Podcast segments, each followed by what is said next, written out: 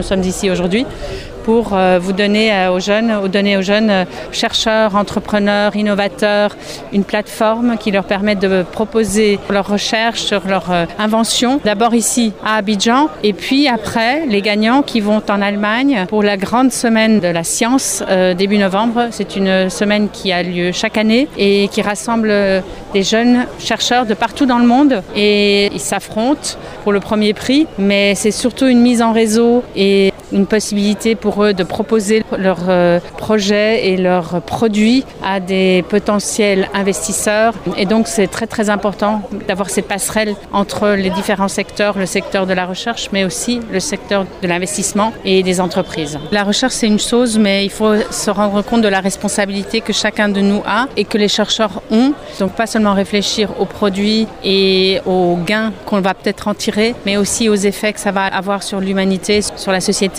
de demain. Donc c'est très très important et c'est pour ça qu'on a voulu affronter ce sujet de façon proactive parce qu'on pourrait euh, se concentrer sur la recherche mais ce serait oublier une grande partie de ce qui nous attend demain.